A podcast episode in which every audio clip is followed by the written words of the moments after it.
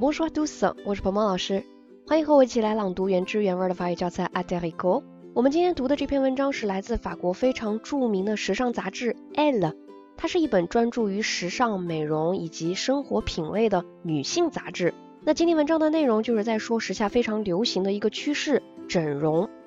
虽然这是从美国兴起的一个潮流，但是在法国，年轻人尤其是女孩子也特别热衷于整容这件事情。但是作为医学界的权威人士，觉得这种行为不应该被提倡。尤其是为了追求那些虚无缥缈的完美形象而不断进行整容手术的这些年轻人，一定要对他们说不。这就是今天这篇文章的主要内容。那接下来我来示范这篇文章的常速朗读版本，请你打开你的手机页面上的文字稿，跟着彭老师一起来朗读。如果你觉得我的语速比较快，那你可以在下一个音频当中听到我为你专门录制了一个慢速跟读的版本，你可以反复练习模仿跟读。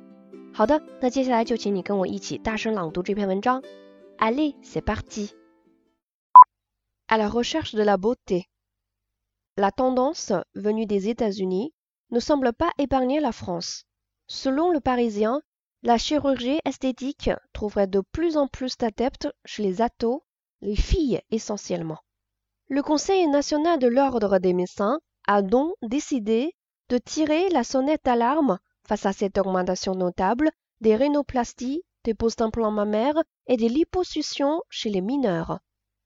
Dans le quotidien, le vice-président du Conseil national de l'ordre des médecins insiste sur la différence entre chirurgie réparatrice, oreilles décollées, poitrine trop importante, et chirurgie esthétique.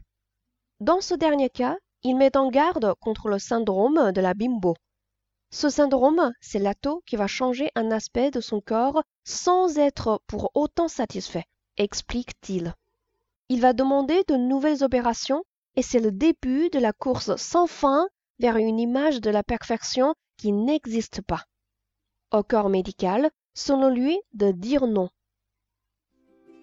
那今天这篇文章咱们就先读到这里。